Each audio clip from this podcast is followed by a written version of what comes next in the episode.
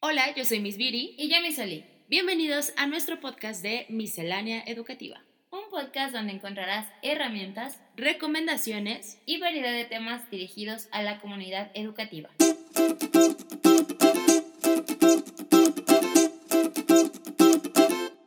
El entorno virtual se convirtió en el gran aliado de la educación. Más allá de las dificultades técnicas y claras desigualdades de cada zona, hubo un factor que con el paso del ciclo escolar tomó notoriedad en las aulas, la salud emocional.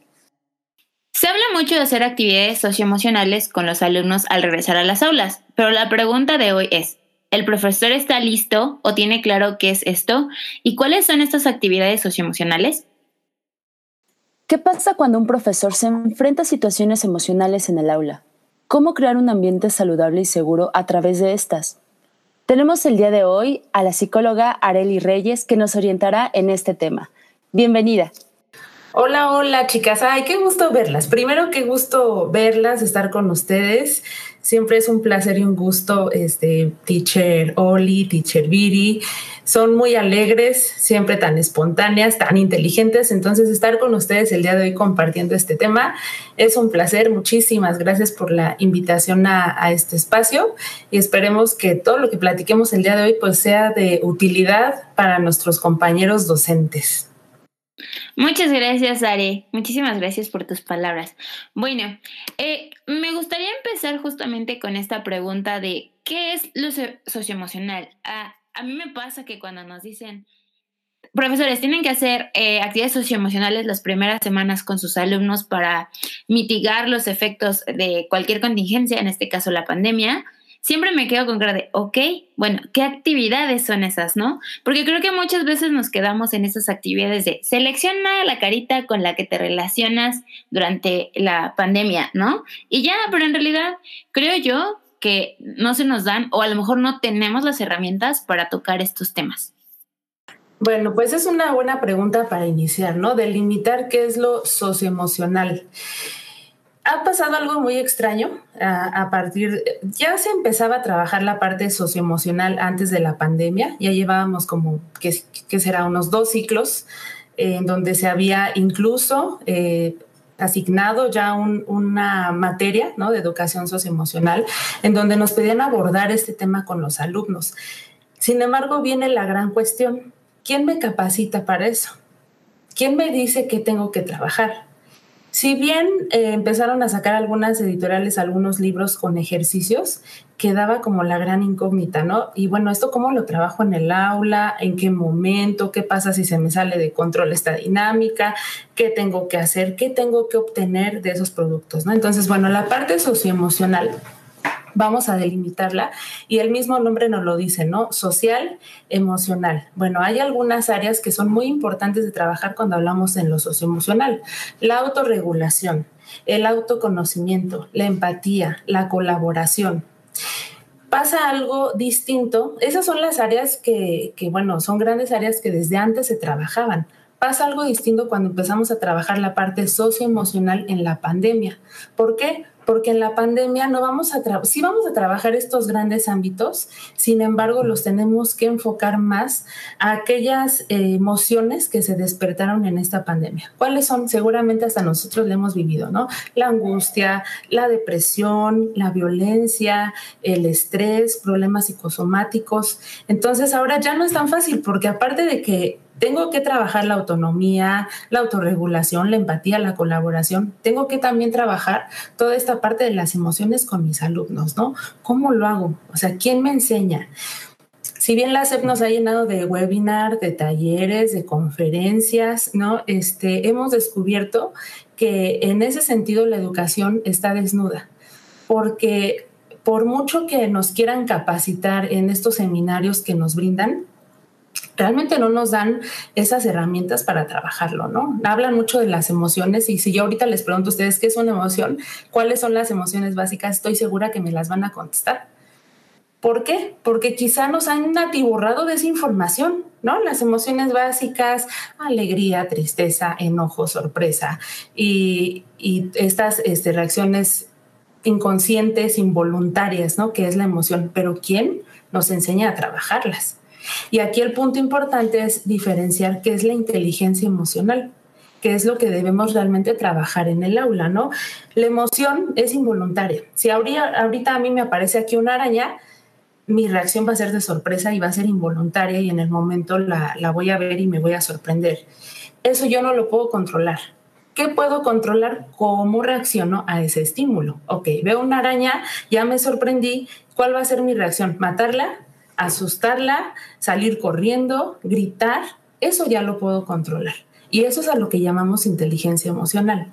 Yo tengo el estímulo, es involuntario, me puede llegar algo de sorpresa, me pueden dar una noticia y puedo llorar en el momento, pero después, ¿qué voy a hacer yo con esa emoción? ¿No? Y ese, ese es como pues la, gran incógnita en, en, todo este tema y delimitar lo socioemocional desde arriba, desde la SEP, desde quien nos da la pauta, no lo han sabido delimitar. ¿no? Nos dan muchas actividades en donde dicen hay que trabajar lo emocional y creemos, este, obviamente, en, esta ignorancia y no por ser ignorante, sino porque nadie nos lo ha enseñado quizá o no sabemos en dónde buscar esa información. Creemos que trabajar una dinámica de la parte socioemocional es hacerlos reír o hacerlos llorar.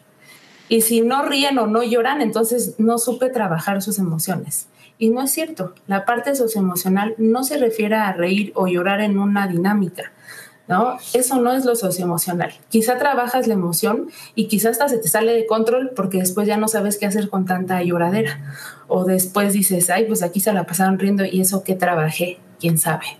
¿No? Entonces, de repente en esta ignorancia creemos que trabajar la parte socioemocional es hacer reír o llorar a nuestros alumnos. Entonces es importante delimitar, ok, ¿qué es la parte socioemocional? Trabajar estos grandes, ámbitos, ¿no? Autorregulación, autoconocimiento, empatía y colaboración con los alumnos. Qué, importante eh, creo que es esto, eh, dentro de todo el tema de eh, salud socioemocional o, el ámbito socioemocional, eh, es muy difícil saber qué sí es y qué no es. Creo que nos has explicado muy bien y creo que nos has simplificado también cómo este, saber moverse entre una y otra. Y eso me lleva un poquito a la parte de eh, tú como profesor, ¿cuál es tu disposición emocional? ¿Qué tan importante es que tú estés preparado para no solamente las dinámicas, creo que para el control de tus propias emociones y de tus propias reacciones? ¿Qué, consejos nos podrías dar para que los profesores puedan trabajar esta parte primero de manera personal antes de eh, presentarla en el aula y entonces hacer dinámicas con los alumnos? pasa algo bien importante en este punto que estás diciendo, Viri, porque tenemos, debemos tener claro que los educadores influimos en las emociones de los alumnos y los alumnos también influyen en nuestras emociones, ¿no? Es una, es una relación dialéctica en donde ambos estamos involucrados. A veces como docentes creemos que trabajar lo emocional frente a mis alumnos es mostrarme tranquilo, mostrarme feliz, no este, mostrar que estoy triste ni preocupado. Ellos me deben ver entero y tranquilo y bien. Y no es cierto. ¿No? Nosotros muchas veces lo que queremos con nuestros alumnos es que ellos demuestren sus sentimientos y sus emociones, ¿no? Y muy a menudo hacemos esta pregunta de ¿y cómo se sienten? Y entonces obtenemos respuestas como de pues no sé, hoy me siento bien rara o bien raro, no sé ni, ay no sé ni cómo me siento, ¿no? no le saben poner nombre a esa emoción, a ese sentir. ¿Por qué? Porque desde los adultos no damos ese ejemplo de visualizar mi emoción y que entonces tú veas qué es la tristeza y aprendas y digas, ah, ok, lo veo así, eso es tristeza. Ah, ok, está este, hirviéndole la sangre, eso es enojo, ¿no? Y a veces como docentes tratamos de guardar estas emociones nos tratamos de mostrar fuertes ante el grupo. Entonces, ¿qué hay que hacer primero como docentes? Pues validar nuestras emociones, ¿no? Validarlas.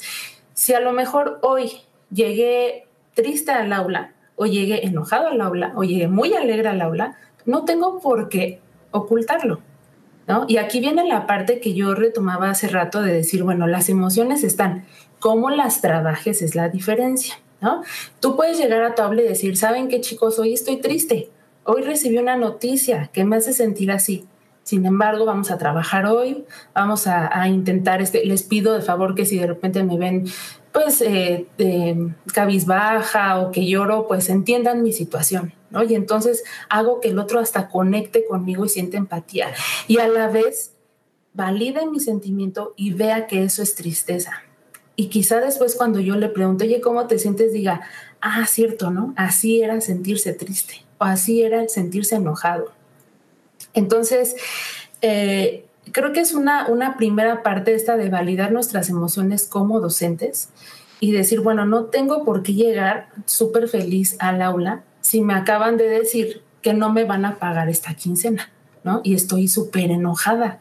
O sea, y voy a llegar bien tranquila a mi aula, ¿no? Y a decir, ay, fíjense qué bonita la vida hoy, vamos a dar clase, ¿no? O sea, vengo enojada y a lo mejor no les digo el motivo a mis alumnos, pero sí decirles, bueno, hay una situación que, que ahorita desató mi enojo, pero bueno, ustedes no tienen la culpa, ¿no? Sin embargo, es importante que ustedes sepan que hoy vengo así.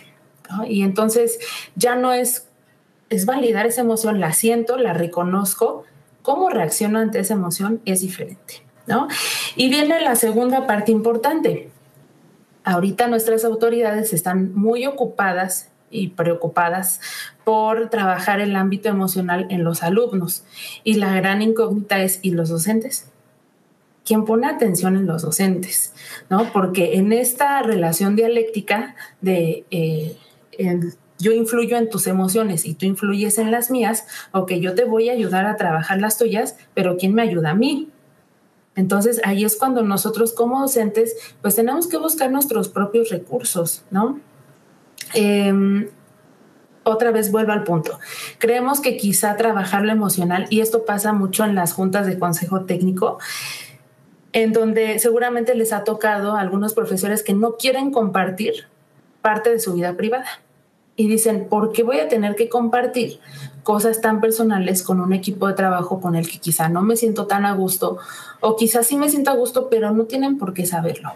¿no? No tienen por qué saber cómo me siento. Ay, pues viene, viene esta parte importante, ¿no? De, de, de pensar y otra vez caer en el error, que si no lloras o no te ríes, entonces no estás trabajando lo emocional. Y no, trabajar lo emocional es, vete a hacer una actividad que a ti te dé tranquilidad, a lo mejor te pones a cantar, a lo mejor te pones a pintar, a lo mejor te pones a bailar, a lo mejor haces yoga, a lo mejor haces respiración, eh, quizá te sientas una hora de tu día a ver este, una película, una serie que te agrade mucho y estás trabajando lo emocional, estás trabajando en ti, estás conectando. No tienes por qué conectarte y hacer una dinámica donde rías, lloras, le platicas tu vida a los demás. Claro, por supuesto que hablar ayuda, esa catarsis de sacarlo, de sentirte acompañado, de que alguien más quizá conecte con lo que tú estás sintiendo, este, ayuda, ¿no? Pero no siempre es así. Entonces, bueno, esta parte eh, de, los docentes creo que lo, primerito es nosotros mismos validar nuestra emoción y no querernos sentir fuertes o invencibles ante nuestros alumnos porque entonces ese es el mensaje que también les estamos mandando, ¿no? Aunque estés triste, aunque acaba de fallecer tu abuelito, aunque ahorita te pusieron una calificación que no merecías, aguántate y tú muéstrate firme y fuerte, ¿no? El mensaje que estamos enviando es incorrecto. Fíjate que justamente ahorita que mencionabas eso, creo que por mucho tiempo en, voy a hablar de México porque es donde vivimos, la salud emocional, por llamarlo de cierta manera, ha sido como un tabú ¿no? O sea, como que se puede hablar de la salud física, en la cual en México no estamos bien, pero en realidad creo que de salud emocional apenas se empieza a hablar, ¿no?